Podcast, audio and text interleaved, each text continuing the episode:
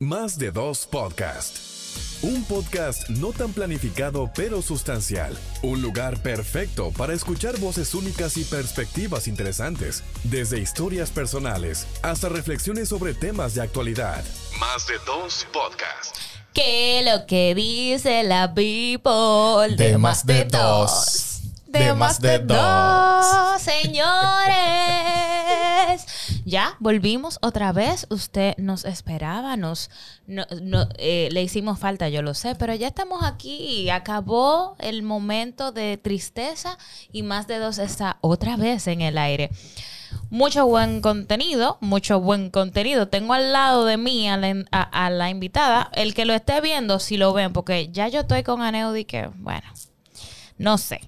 Síganos, cáiganos atrás, búsquenos en Instagram como más de dos, en YouTube como más de dos, en Spotify como más de dos, en Google como más de dos y en, me falta algo, y en. Apple Podcast como más de dos. Estamos en todas las plataformas, usted no tiene ninguna excusa, tiene que unirse a nuestra comunidad. Aneudi, saluda a tu público. Feliz como siempre de estar contigo y con todos los que nos siguen en nuestras plataformas digitales como más de dos podcasts y nuestras plataformas digitales a modo personal como Dianita Vargas P, que es el de Diana, y de igual manera Aneto Echevarría de este lado. En esta ocasión, Muchacho. nosotros estamos aquí, vamos a ir directo, porque con la invitada que tenemos el día de hoy, nosotros que venimos desde San Pedro de Macorís, estamos chipa, fuego, candela. y hemos venido hablando como que de nuestras historias, el génesis de cada uno de nosotros, hacia dónde queremos ir y por qué estamos haciendo lo que estamos haciendo. En este segmento de Los Más, que nosotros desarrollamos cada vez que tenemos la oportunidad de traerles invitados de trayectoria y que su trabajo y su legado habla por ellos en los escenarios donde se encuentran. En esta ocasión tenemos con nosotros una mujer multifacética que ha abrazado diferentes roles con pasión y determinación en su vida. En el caso de la formación es licenciada en administración y esto le ha brindado las habilidades necesarias para hacer crecer junto a su amado esposo la empresa de servicios eléctricos Eliezer Castro, por su influencia, no se limita solo al ámbito empresarial. Como coach de superación femenina, se dedica diariamente en tiempo, alma, espíritu, con esfuerzos para empoderar a las mujeres para que alcancen su máximo potencial. Su compromiso con la causa de igualdad de género y el empoderamiento femenino dice que es mucho más poderoso. Además, como directora de la Fundación Pasiones, ha demostrado ser una persona solidaria y comprometida con la comunidad. Su labor altruista, que en este caso ha marcado de manera positiva la vida de muchas personas, brindado apoyo y recursos a quienes más los necesitan. Sin mayores preámbulos, con nosotros Heidi Morales en este segmento de Los Más de Más de Dos Podcasts. ¿Y dónde está ella? La conozco. ¡Tú misma! Espérate. Pero una faltó, cosa- faltó algo en la presentación. La mujer.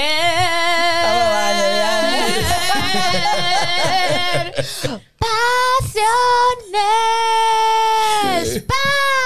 Pero tú estabas buena para hacerle un intro. Ah, viste, pero no nos conocíamos en ese momento, Se ¿no? fue, quedó no, en el pasado. no estábamos en el radar en ese momento. Wow. Welcome, welcome, querida Heidi, a Ay, nuestro Dios, espacio. Gracias por invitarme. Una cosa muchísima que se dicen en este momento.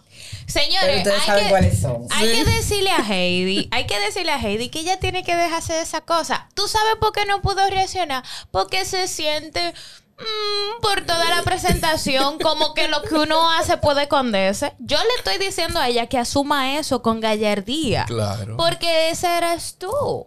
Pero ella se pone sonrojada por todo eso. Sí, pero es que, no sé, es como que. Uy, chévere, está, está como presumiendo con tantas Y que, cosas. uy, se está jactando, pero lo hiciste. Sí. Entonces, sí, realmente sí habla de mí. ¿entiendes? Y es tu culpa. Y que me la doy, me la doy. Claro, dátela tú misma, bebé. Heidi, en este caso nosotros estamos felices de tenerte por acá porque de un tiempo para acá, valga la redundancia, te has venido desempeñando como coach motivacional. Y para el hecho de estas palabras, hay muchas personas como que lo ven algo como muy lejano, algo que muy de afuera. Y cuando nosotros vemos personas que están desde su extracto social y desde sus ingresos o sus esferas, pueden como que aportar a los demás. Uno dice, pero ven acá, esto hay que llevarlo también a más de dos podcasts. Entonces, en este caso, nos gustaría saber cómo se da en ti estos primeros pasos para decir que Heidi Morales está siendo coach motivacional para las personas que necesitan tu servicio. Claro. Aneudi, mira, yo vengo de, de una historia un poquito fuerte. Estábamos hablando ahorita. Claro.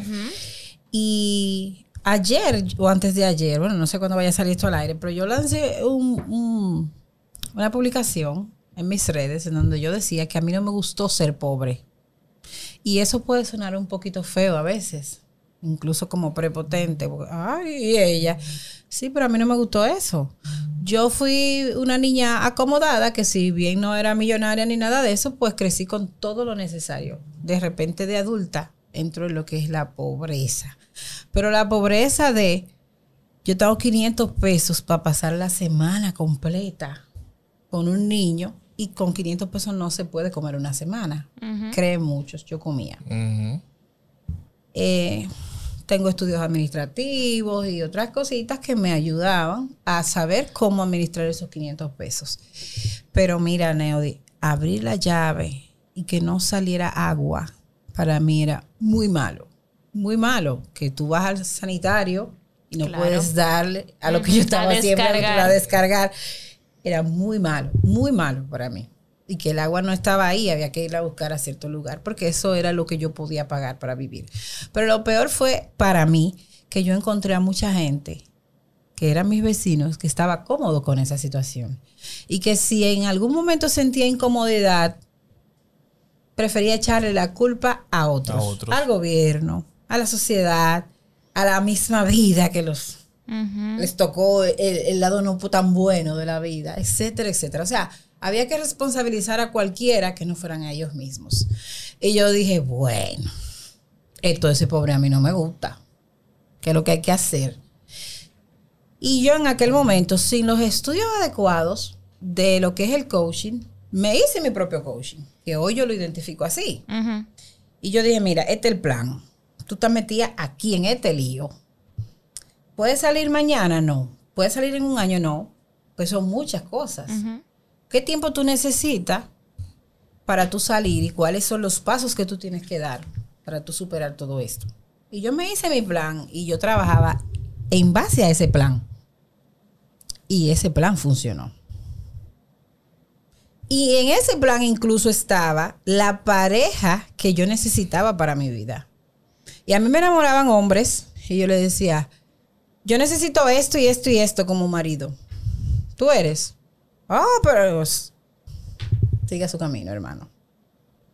Hasta para yo escoger a una pareja, a un compañero de vida, yo me basé en mi plan, mi plan estratégico. Y me ha dado resultado grandioso. Claro, ese hombre primero había que haber una conexión y una cosita química y ese tilindrín que te da. La mariposa que dicen por ahí. Y te pone nervioso y el mío más que tiene los ojos azules. Yo lo miré y vi esos ojos azules. Pero habían otros que también me movían el piso y que por lo que ellos representaban no eran la pareja adecuada para mí. Entonces cuando yo le dije a él, sí, eh, yo pudiera tenerlo contigo, pero ya yo tuve marido, yo quiero el hombre de mi vida porque yo necesito desarrollar este plan que tengo. Él dijo, ah, pero mira, este es el mío, ¿qué tal si lo unimos? Y ahí empezó, pues, eh, la, la, creación de la familia que tenemos y de la vida que tenemos hoy. Entonces, yo reconocí que hay mucha gente de la que yo conocí en ese tiempo que sigue en la misma situación. Quejándose, diciendo que la vida no es bueno con ellos, etcétera, etcétera. Y yo entendí que certificándome como coach, yo podía quizás empezar a ayudar a esas mujeres, porque me eh, trabajo más con mujeres, puede ser que algún hombre, pero más con mujeres. Yo podía acompañarlas en esos procesos.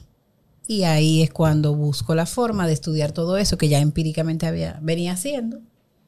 Y gracias a, Dios hoy es mi trabajo muy bonito, de grandes satisfacciones pero para que la gente como que vaya identificando, porque te voy a decir una cosa.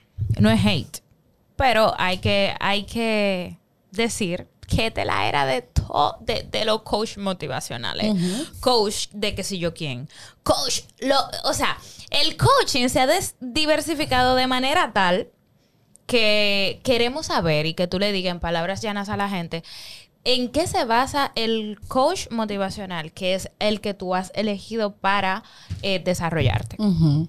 Mira lo que pasa y por lo que el coaching, el coach, eh, ha tomado tanto auge, porque estamos precisamente en la era de entender que si necesitamos llegar a algún lugar, lo primero que necesitamos es la información de cómo llegar a ese lugar.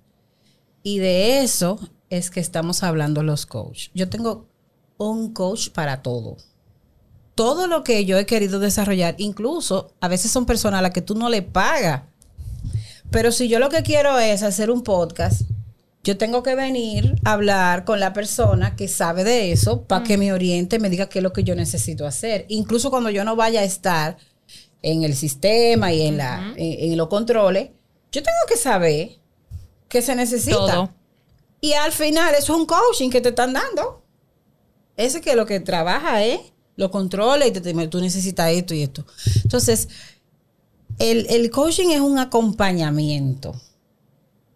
Y es de sabios entender que todo lo que queremos lograr necesita de una capacitación.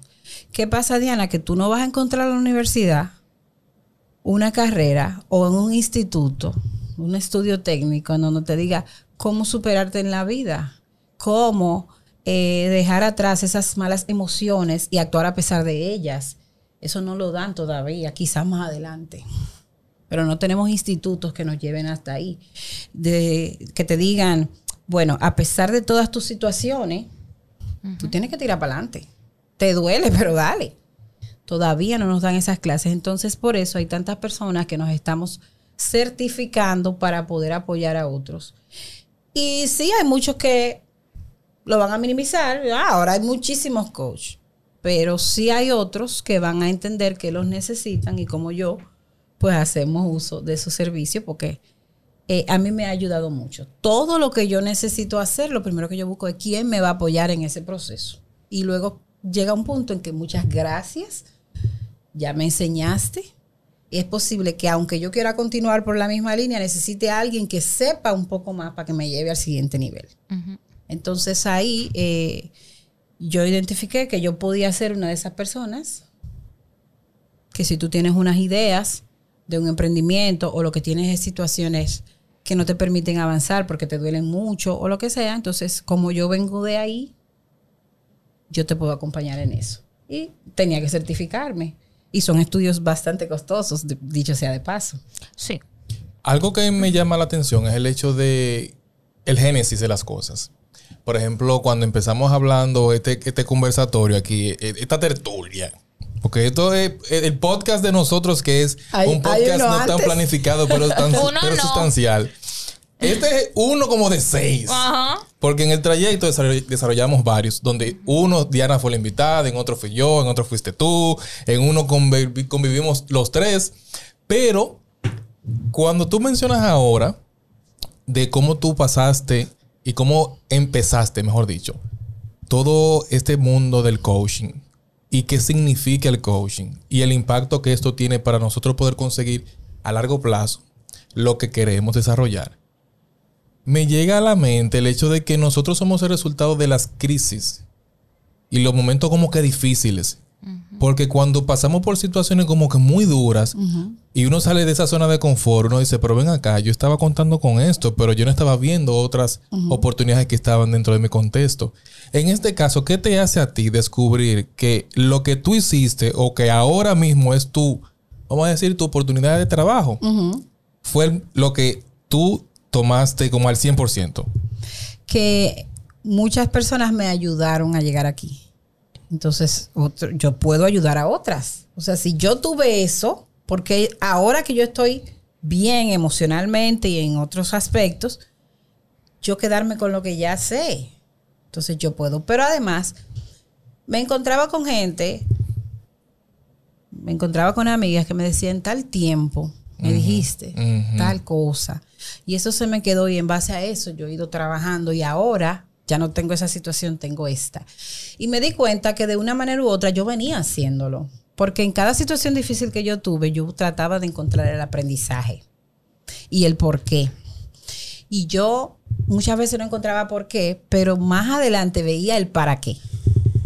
Y entonces pues uno llega a la conclusión de que no, yo no me puedo quedar con esto, esto, hay- que multiplicarlo con otra gente.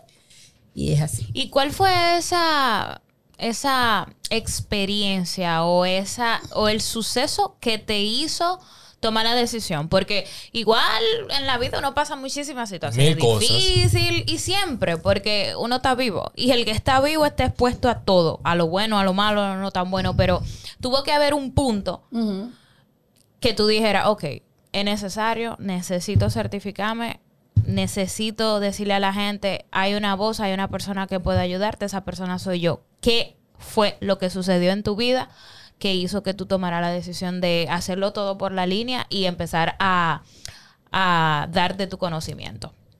Eso de encontrar tu propósito, hay mucha gente que lo encuentra desde temprana edad.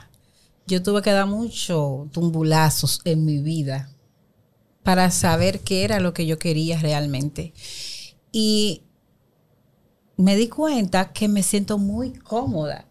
Tú has escuchado que para encontrar tu propósito pienses en eso que tú harías incluso sin Hasta que sin te paguen. Eso yo lo estaba haciendo. O sea, cuando una amiga tenía una situación, yo le decía, arranca para acá que te voy a cocinar. Y yo la sentaba ahí mientras yo movía el arroz. Ella me iba contando y la lágrima y llorando y el tal, y nos servíamos la comida y nos pasábamos una tarde y salían renovadas. Entonces yo dije, pero eh, si esto me gusta así, yo le puedo sacar dinero. Porque el propósito es poder monetizar eso que tú haces por pasión. Porque nada más de pasión y de cariño. de- Dímelo a bueno, mí. no vive el hombre, ¿verdad? Entonces Dímelo hay que sacarle dinero a las cosas. Y, y esa es una buena forma de encontrar el propósito. ¿Qué tú harías, aunque sea de gratis? Que tú te sientes feliz, que tú lo haces por puro placer. Y después de ahí ponle precio. Pero para poner precio, tú tienes que estudiarlo y ser lo más profesional posible. Porque si no, nadie te lo va a pagar. Y en ese proceso formativo, ¿qué fue lo más difícil que tú pudiste identificar? No, nada difícil. Sí. Porque cuando te gusta tanto algo, tú te lo disfrutas. Vamos a ver, si yo ahora mismo me meto a la universidad y estudio ingeniería, Ay, mi madre. posiblemente sea muy difícil para mí, porque eso no me gusta, ni le doy a los números, ni nada de eso. Pero cuando algo te gusta tanto, a Neudi estudiando comunicación, ¿tú crees que encuentres algo difícil? Cada tarea, cada práctica, cada exposición va a ser un deleite para ti, Sí. porque tú amas la comunicación. Entonces a mí en el coaching era maravilloso cada tema, cada fue un proceso de un año y medio, un, un instituto en España, pues, de manera virtual. Y era muy fuerte, había muchas clases y te ponían muchos ejemplos y muchas situaciones diferentes. Y yo me lo disfrutaba. Nunca encontré dificultad, sino al contrario, lo que hacía era maravillarme y entender que esto realmente yo lo amo, me gusta. Y era más práctico porque era un proceso de, ok, te doy las herramientas, pero pon la prueba tú, ponlo porque eso es lo que tú vas a tener que multiplicar. ¿No te ha pasado nunca en este proceso? Imagínate ya que tú tienes a... yo voy a tu... ¿No te ha pasado que tú... Ay, ¿cómo te explico? No te da miedo, no te da, no te da inseguridad, o sea, no ha habido un momento difícil en tus consultorías, como que tú digas, Bárbaro, yo creía que tenía todas las herramientas, pero esta situación me sobrepasa, o sea, tú puedes identificar ahora y compartir con nosotros dentro de- del ejercicio del oficio como tal, si ha habido alguna persona que te ha dejado sin, como, ¿cómo le respondo? No puedo. Lo que pasa es que las respuestas que la, mi cliente, mi cliente viene a mí buscando respuestas que cree que yo le voy a dar. Pero no es así porque todas las respuestas están dentro de sí mismas. Y lo que yo le voy a poner son ejercicios para que ella encuentre esas respuestas. Entonces, por difícil que sea la situación que me esté planteando y me dice, ¿qué hago? ¿Por la izquierda o por la derecha? Yo les voy a poner los ejercicios y hay ciertos procedimientos, ciertas técnicas para que ella pueda decidir a través de muchas eh, situaciones analizadas si ella debe irse por la izquierda o por la derecha. Esa no es una decisión que yo voy a tomar por ella. El coaching es un acompañamiento. Entonces sí, sí, me han puesto situaciones muy, muy difíciles, pero no puedo contar de ellas porque No, no, por quizás si alguien escucha, oye, pero está hablando de mi historia. Claro, Y- claro. y- pero sí, sí, eh, a veces digo, Dios mío, pensé que lo había oído todo.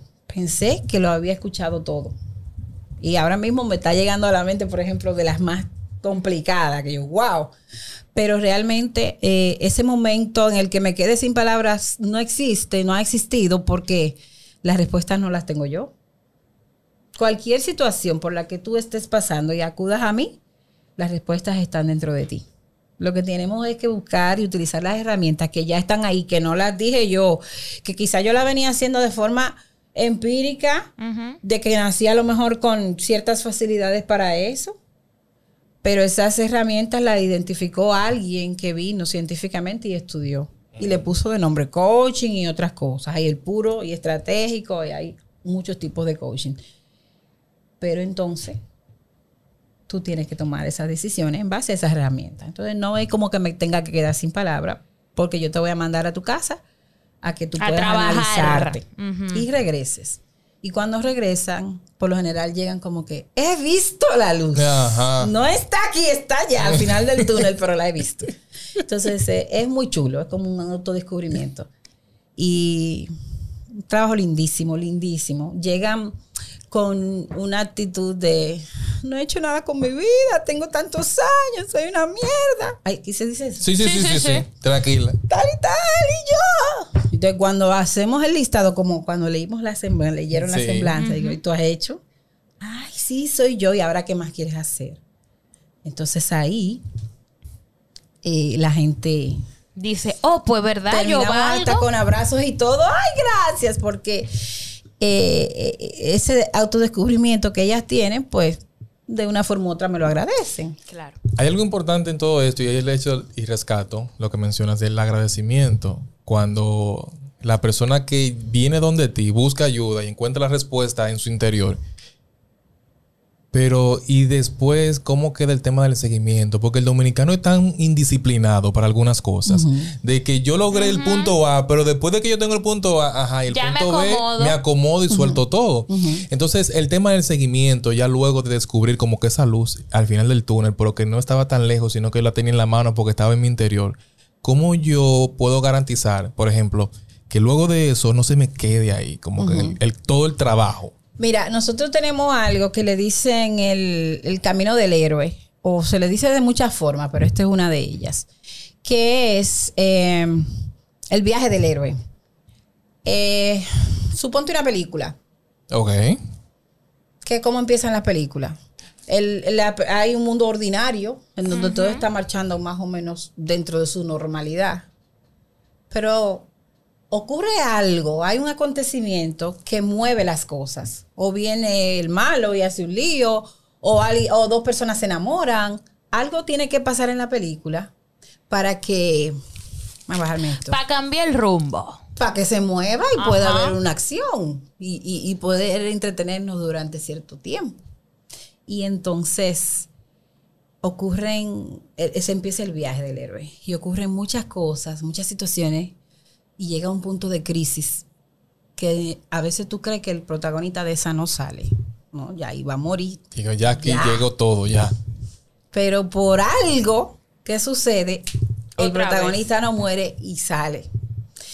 Y por alguna razón vuelve a ese mundo que conocía, pero no vuelve normal, vuelve con una antorcha en la mano, diciendo, lo logré, soy vencedor, tengo la victoria. Es muy difícil que siga en su mundo ordinario tranquilo, porque ya se sabe capaz de lograr cosas.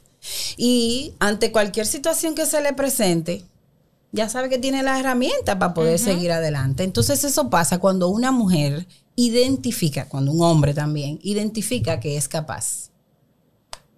Cuando le enseñamos esas herramientas y esas técnicas, es muy difícil que alguien las engavete cuando tiene, eh, bueno, porque va a llegar otra vez un mundo ordinario. Lograste ciertas cosas y te vas a quedar ahí un tiempo, pero luego ese mundo extraordinario que construiste se te vuelve ordinario porque ya te acostumbraste y tú quieres más y sabes que hay algo más para ti, que si hiciste esa vuelta puedes hacer muchas más y es cuando te vuelves a proponer metas o cuando ante situaciones difíciles puedes volver a salir adelante. Entonces, el coaching es básicamente eso, pero ciertamente hay revisiones. Eh, hay un, sistema que tenemos de tratar a la gente de que vamos a tener eh, tres asesorías de quincenales.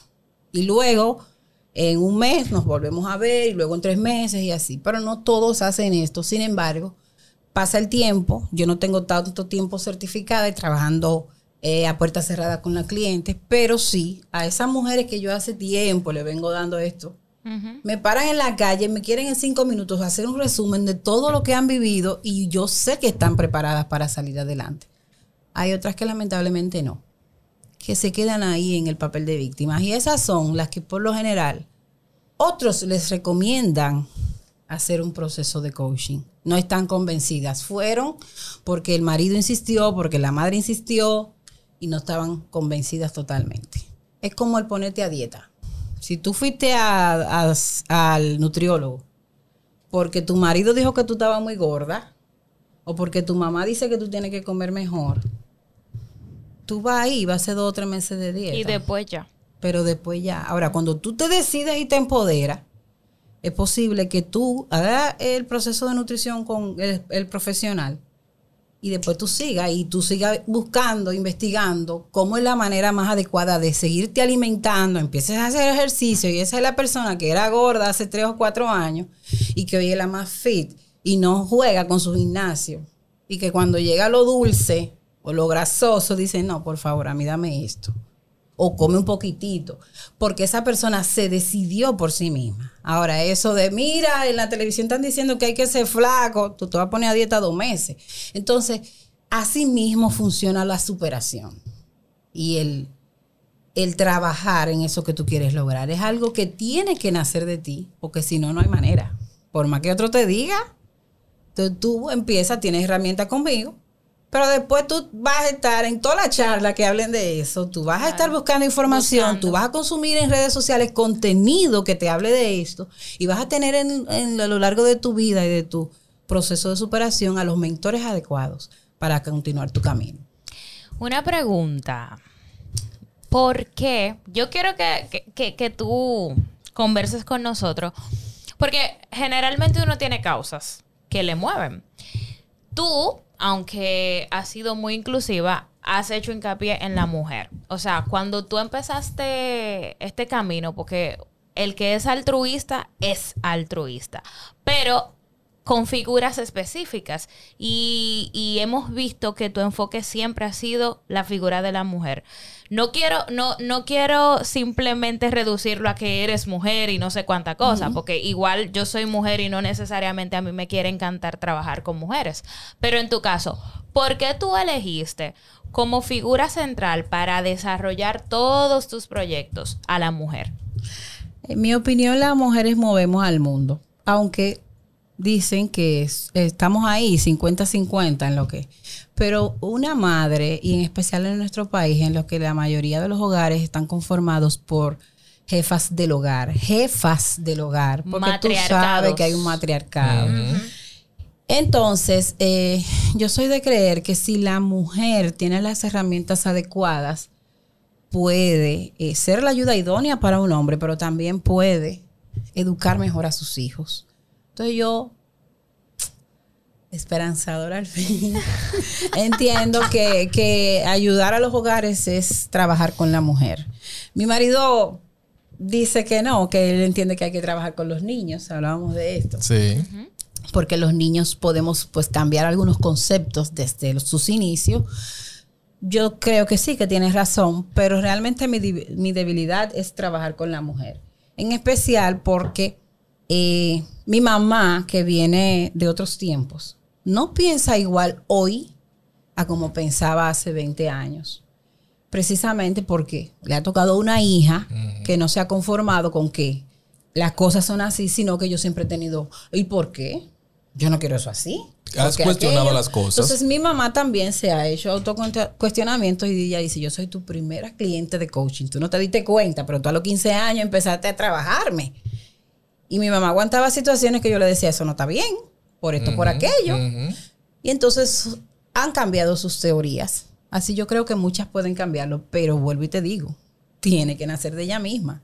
Hay una mujer que está aguantándole golpes a un hombre. Y hasta el vecino lo puede, puede llamar a la policía 100 veces. Y ella va y, y dice que no, que le saquen, le suelten su marido. Una canción ahora que Sí. está de moda. Que, qué sé yo cuánto por sacarlo. Qué sé yo cuánto. Ay, Dios mío. No lo vamos a decir. Yo no he escuchado. a Ay, espérate, yo no lo he escuchado. No, que Claro te que cobran sí. por sacarlo y te Sí. cobran por meterlo, por meterlo preso. Sí, Porque así funciona. sí, el merengue típico. Las personas que son Ah. víctimas de agresión física, las mujeres que reciben maltrato de parte de sus maridos, cogen su golpe y el vecino llama Y a ta- la policía para que vengan a resolver porque es- tiene que ser muy desesperante tú escuchar que le están dando golpes Sí, a esa mujer. Sí. Claro. Y ellas van a los dos días, no, es mentira que es mi marido, ¿cómo lo van a tener preso? Sí, sí, sí. Porque no ha nacido de ellas. No lo hace, pero me ama. Es lo que dicen muchas. Exactamente. Y hay una manipulación ahí. Grandísima. Y una dependencia terrible. Exacto. Entonces, eh, hasta que ella no diga ya no más, no quiero más, no quiero esto más, ella no va a salir de ese círculo vicioso. Puede el hombre estar preso y ella muerto puede estar y ella se va a buscar otro igualito que también la maltrate porque eso es lo que ella sabe y le gusta. Heidi, pero entonces en este caso, ¿qué hacer con esas mujeres? Ya madres, eh, llevándolo al, terreno de las madres. ¿Qué hacer con esas madres que a pesar de poder tener todo en sus manos, no aceptan que lo poco mucho que ellas puedan hacer puede impactar la vida de sus hijos, de las otras personas que están dentro de su contexto social y que no terminan de dar como que ese paso? ¿Será que están muy acomodadas al estilo de vida que tienen, que ya no le importa lo que quizás pueda pasar a futuro? Se sienten a veces prisioneras de la situación y no saben por dónde salir también. No se sienten capaces. Eh, ¿Qué hacer? Mi intención, por eso tengo el podcast de superación, en donde las mujeres van a, a- a contar sus historias y también hombres, pero en especial mujeres, como dice, dice Diana, que es lo que me apasiona a mí, trabajar con esas historias para de una forma poderles dar ejemplo y cada una se va a identificar con una historia distinta. Hacer conferencias, hacer charlas, tocar todas las puertas necesarias, utilizar los medios de comunicación día a día. Porque en un simple reel, en un TikTok de un minuto, tú puedes expresar una situación que alguien... Yo digo cosas a veces que de una vez me llegan los DM. Sí. Ay, a mí me está pasando eso. Sí, ¿Y pasa. ¿Cómo hago? Sí. Digo, ven por aquí, ven.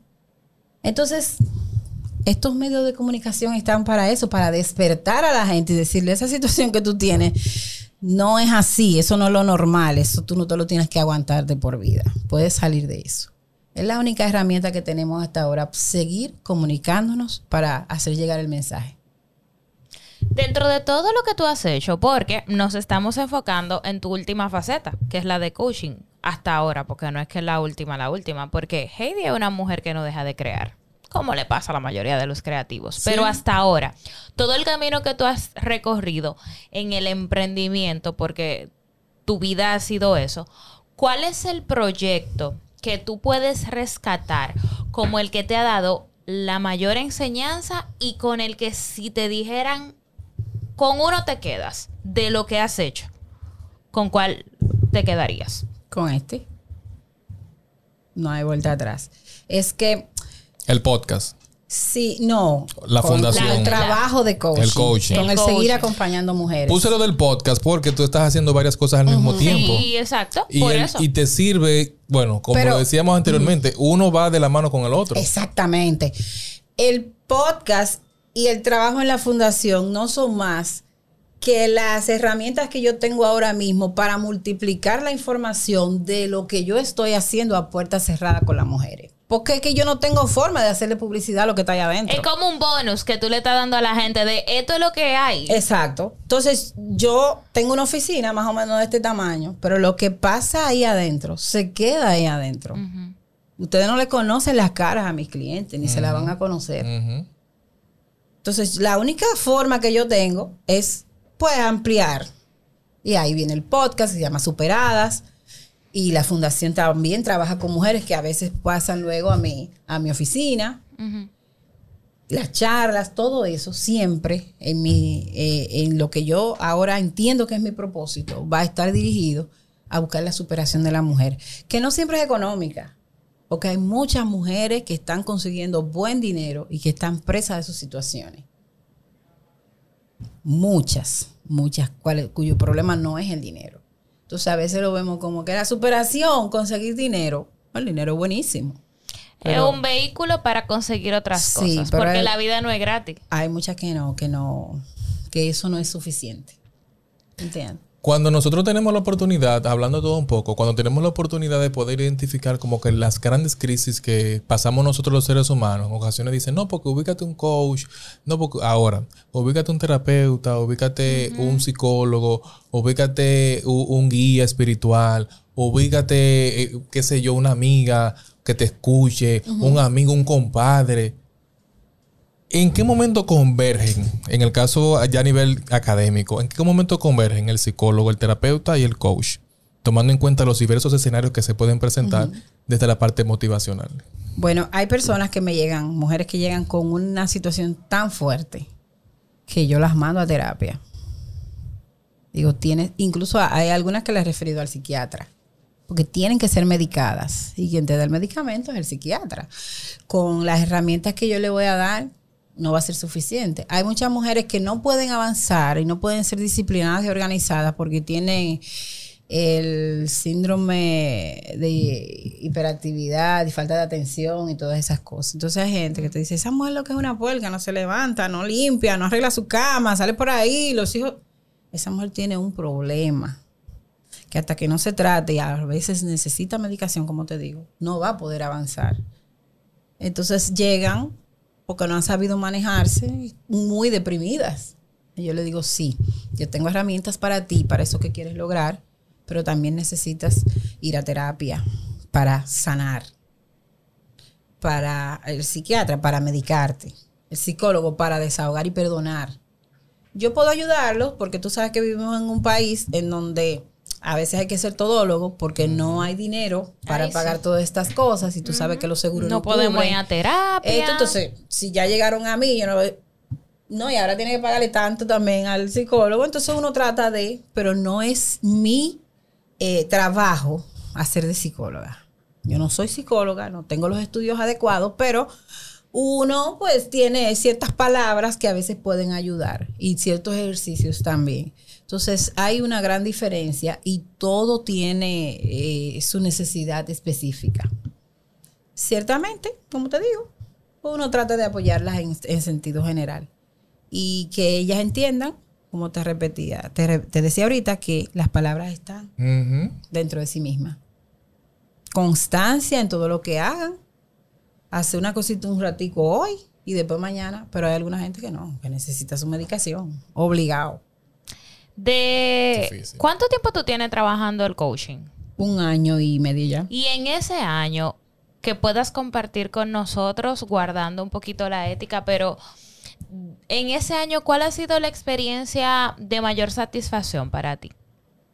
Que tú puedas decir como, wow, llegó de esta manera y hoy yo la veo, ha continuado, porque hay veces que pasa, como decía Neudi, que son estacionarias, que voy cuando tengo el dedo allá, pero después me No olvido de Sí, mí. como en todo. pero ¿cuál ha sido esa experiencia que ha cumplido, que, que ha permanecido, que regresa cada que necesito? O sea, que realmente te ha podido sacar el mayor provecho, porque realmente tú estás dándole herramientas, pero la, la que llega a ti tiene que saber y aprovechar y sacarte el juguito. Entonces, ¿quién te ha sacado el juguito en este año? Yo tengo una, una estrella, yo tengo una estrella que tú estás hablando y estoy pensando en ella. Que ella es como, como cuando tú ves los hijos graduarse, que tú mi muchacha. Sí, exacto. Tengo varias logrando cosas y las veo en las redes sociales y les doy su like, su cariño. Pero hay una que, bueno, ella me permite porque hemos hablado públicamente del tema.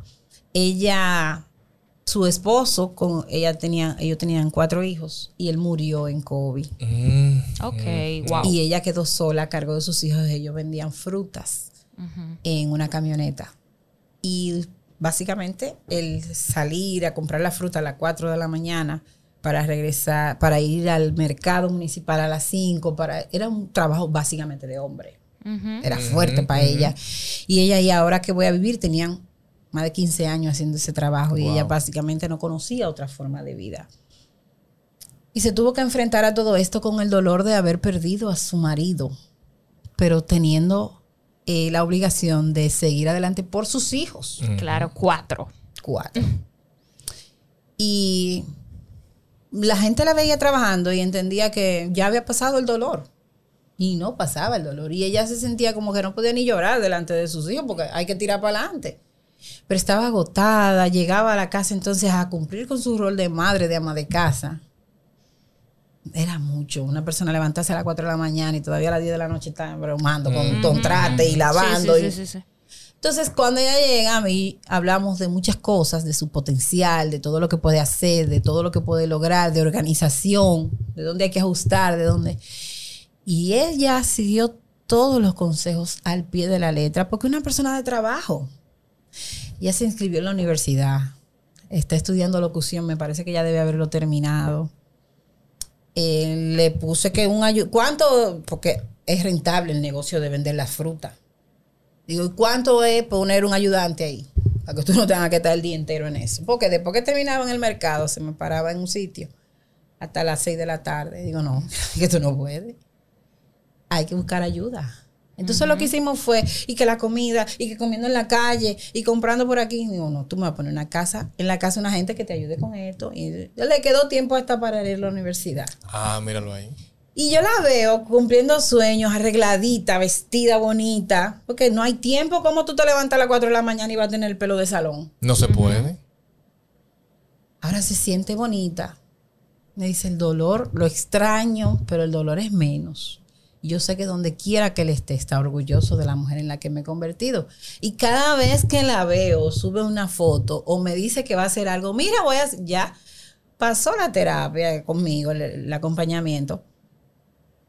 Pero ella, tengo que pensar en ella, porque de verdad estoy muy, muy orgullosa de, de la mujer en la que se está convirtiendo, porque todavía le falta bastante. y Yo sé que puede llegar muy lejos. Tú mencionas el hecho de lo orgullosa que te sientes cuando uno de los que tú acompañas llega a su meta final. Pero en este caso no sé del hecho de que tú has abrazado tanto el coaching motivacional que también empujas a la familia a lo mismo.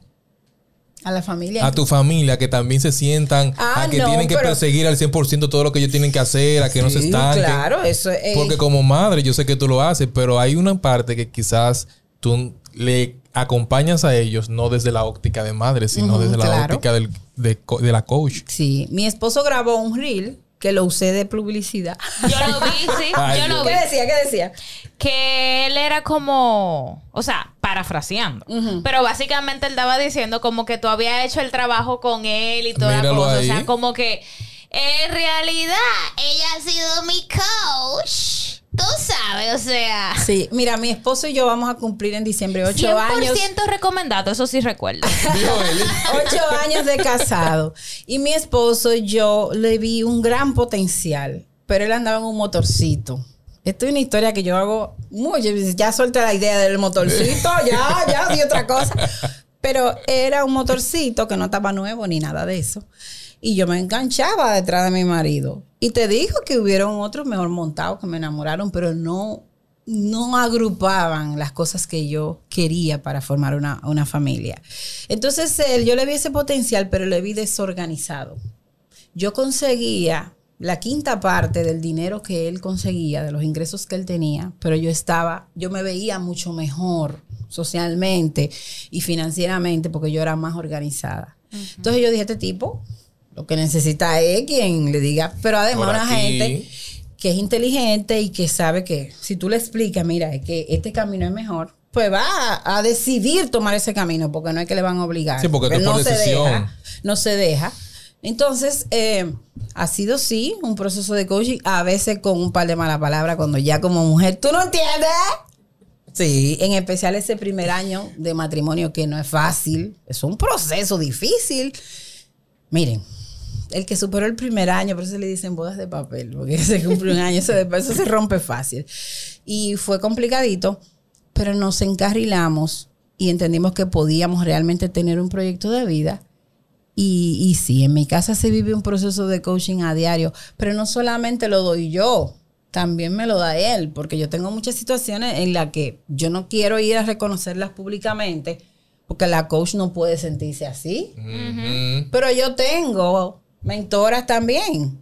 Y a veces le digo, es que no se supone que yo esté aquí cogiendo esta asesoría contigo, porque yo le digo a mi cliente esto que tengo que te, que te vengo a decir a ti, cómo yo lo asumo delante del público. Y ella me dice, yo también lo hago con otras que están para arriba de mí. Entonces es, es de sabios entender cuando tú necesitas apoyo y buscar ese apoyo. Entonces mi esposo también me sirve de coach, aunque con las palabras adecuadas. Con... Y mi hijo tiene 17 años. Esa rebeldía de los estudiantes y que de los adolescentes, eso no ha pasado en mi casa. Porque cuando él ha querido como amagar con esa rebeldía de que, que vienen los adolescentes, yo me trayó la puerta del cuarto. ¡Ah, pero que tú no me dejas ir! Cuando bajo otra vez, ay, mi niño, siéntate ahí. Ay, me dijeron que no era la mesa. Ay, Siéntate ahí, papi. Lo que pasa que tú, tú te acuerdas y esto, dónde quieres hacer. Y terminamos con una tarde de conversación. Y después le dice, ay, mami, mis amigos no tienen una madre como tú que le diga las cosas y tal y tal. ¿Entiendes? Eso se siente que no es que yo le estoy dando ese sermón, sino que él puede dentro de sí mismo encontrar qué es lo que quiere hacer, pero la mejor forma de portarse hoy para que le salga bien ese futuro que le anhela. Míralo ahí. Todos están siendo acompañados. Sí. Bueno, como dice un refrán, eh, ¿cómo es? En casa de herrero. Exactamente. Sí. Mi esposo es ingeniero. Es lo ideal. Mi esposo es ingeniero eléctrico. Ustedes no se imaginan ir a mi casa y encontrar alambres colgando No y debe que no hay electricidad No por un lado, que esto no. funciona mal. En mi casa todo marcha como debería, porque Una ¿Cómo debe pregunta. La gente que te está escuchando, eh, ¿cómo pudiese uno identificar que tiene las herramientas necesarias para asumir el rol de coaching? Es decir, porque hay veces que uno dice, bueno, tú tienes que ser bueno comunicando o debes tener cierto perfil. ¿Existe un perfil para que una persona pueda querer aspirar al coaching en sus diferentes ramas? lo primero que tiene que tener un coach es saber escuchar. Hay gente que no escucha, que está esperando su turno para hablar. Son dos cosas diferentes. Y hay veces ni siquiera lo espera, te interrumpe a mitad. Entonces, el ¿dónde me pusiste, Diana, los audífonos? Tú no me estás escuchando. ¿Dónde, si me dejas terminar, ¿dónde me pusiste los audífonos el otro día? Porque hoy los veo aquí, pero yo hace tres días que no los veía. ¿Dónde es que tú lo estás guardando? Ahí entonces tú puedes darme una buena respuesta. Entonces esa es la primera herramienta. Cuando tú sientes que hay gente que acude a ti porque se siente tranquilo expresando lo que siente sin ser juzgado, eso es una buena señal de que tú puedes ser un buen coach en el área que quieras dirigirte, porque hay muchísimas. Hay de emprendimiento específicamente, hay de finanzas, hay de todo lo que... Yo te digo que tengo de, De todo. toda la necesidad. Yo tengo coach para todo. Que me han acompañado en un momento, que les agradezco, que le pague su cuarto y que Claro, digo gracias, eh, sigo mi camino. Si en algún momento entiendo que hay que reforzar, regreso. Pero sí, se necesita. Pero eh, eh, te puedes enfocar por ahí. Saber escuchar, no juzgar y dejar que la gente pueda tomar sus propias decisiones. Es un error garrafal. Decirle a la gente, yo pienso que tú deberías de comprarte un Galaxy, no te compre un iPhone, porque el iPhone, no lo hagas. Si tú eres de esos, tú estás dándole un pensamiento que va a influir en sus decisiones basado en lo que tú crees. Y si tú eres realmente bueno para ayudar a esa persona, tú le vas a dar las herramientas para que él tome la decisión en base a lo que él necesita y quiere de comprar un iPhone o comprar un Galaxy. No es lo que tú piensas. Por ahí va la cosa. Mire, en este caso, para nosotros ir por ir cerrando, me gustaría que quedara como que aquí, en este escenario, para que toda la audiencia también pueda definir, porque te ha hablado mucho el tema de los mentores que te han acompañado, porque nosotros somos el resultado de las personas con las que nos juntamos. Claro. En una ocasión hablamos de eso. ¿Cuáles podrían ser, en este caso, los mentores que tú le podrías recomendar a nuestra audiencia conforme a la experiencia que tienes? Y por último, no menos importante, ¿a dónde tú ves a Heidi Morales, coach motivacional de aquí Chacho, no preguntes. a 10 años? La proyección, la De aquí a proyección. 10 años. ¿Dónde tú la ves? Eh, yo aprendí a planificar a corto plazo.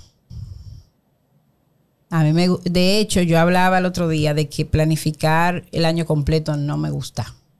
Sentarme a planificar el 2024 no va a pasar. Yo voy a planificar enero, febrero y marzo. Cuando sea Por trimestre. Y después vamos a ver cómo se haya desarrollado eso. Y en base a esos tres meses y los resultados voy a planificar los otros. Porque yo me casé con Beli Corona a los 22 años y tenía una vida planificada.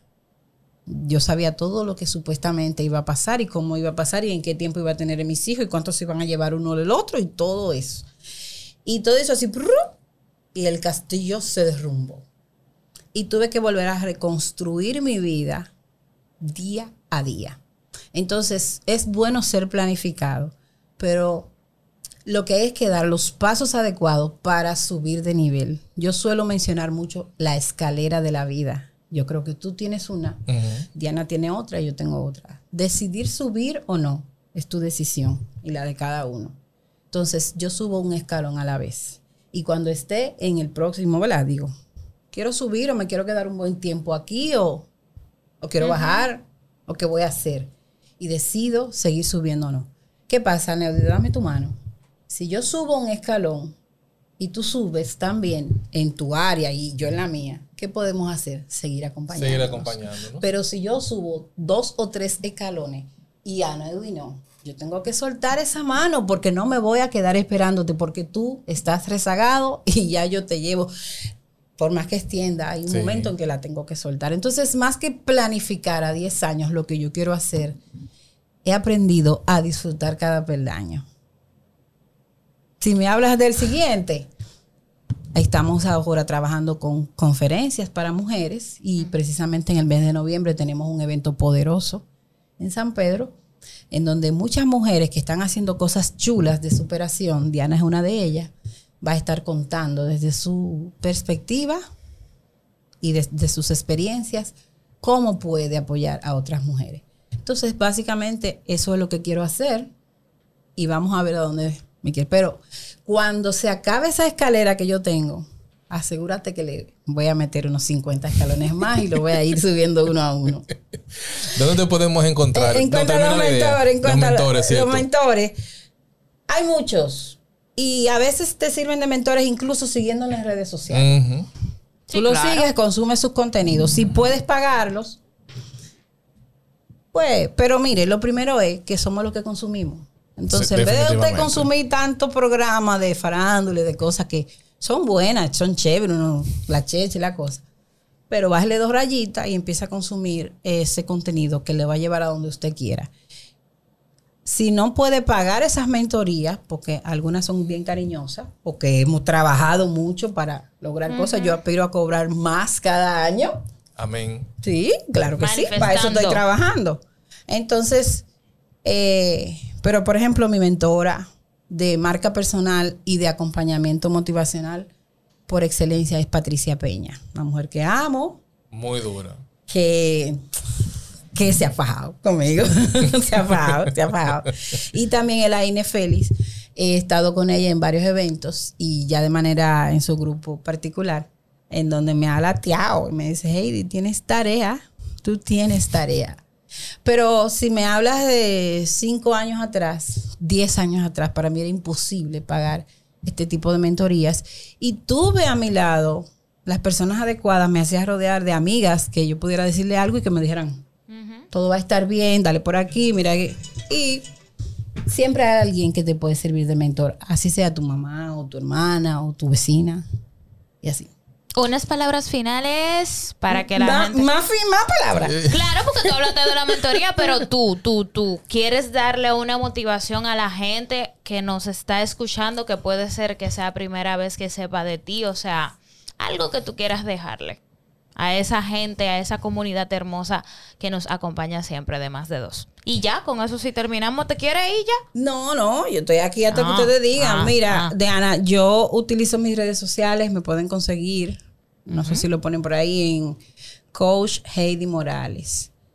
Y yo siempre hablo en las redes de que vengo de situaciones muy difíciles, económicas y emocionales. En las económicas te puedo decir que estaba difícil conseguir mi comida y la de mi hijo.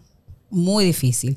De que tenía que caminar porque yo tenía 50 pesos en los bolsillos y yo estaba en, en Miramar y tenía que ir al canal. Y yo decía, bueno, ¿Cómo lo hago? ¿cómo lo hago? Entonces yo llenaba un termito de agua y me paraba y cuando encontraba un lugar donde descansar, descansaba un poquito. Y tra- trataba de hacerlo cuando mi hijo estaba en clases, en la escuela, para que no forzarlo a él. Pero a veces también tenía que ponerlo a caminar. Caminamos mucho porque yo no podía costear todos esos motoconchos y todas esos- esas guaguas y eso, porque yo tenía objetivos que lograr. Entonces, yo me puedo vender como el mejor ejemplo de superación que yo conozco, dejando la modestia aparte. Yo he logrado grandes cosas. No me gusta hablar de las cosas que he logrado porque a veces se oyen como, qué privona. Pero hermano, de donde yo vengo, yo te puedo decir que tú puedes lograr grandes cosas. Porque yo veo mucha gente que está muchísimo más encaminado de lo que estaba yo. Entonces, eh, sí se puede, sí se puede. Lo que tú tienes que querer poder. Tienes que querer. Redes sociales donde te podemos encontrar. Coach Heidi Morales. Se lo vamos a dejar aquí abajo. Por todos lados, Para que le caigan toda la atrás. plataforma. Heidi, muchísimas gracias por acompañarnos en esta entrega de más de dos podcasts bajo el segmento Los Más. Sin más, señores, muchísimas gracias por acompañarnos en esta entrega de más de dos podcasts. No sin antes decirle que nos caigan atrás en nuestras plataformas digitales como más de dos podcasts. Un podcast no tan planificado, Pero pero, sustancial. sustancial. Nos Nos vemos, vemos en la próxima. Más de dos podcasts. Un podcast no tan planificado pero sustancial. Un lugar perfecto para escuchar voces únicas y perspectivas interesantes. Desde historias personales hasta reflexiones sobre temas de actualidad. Más de dos podcasts.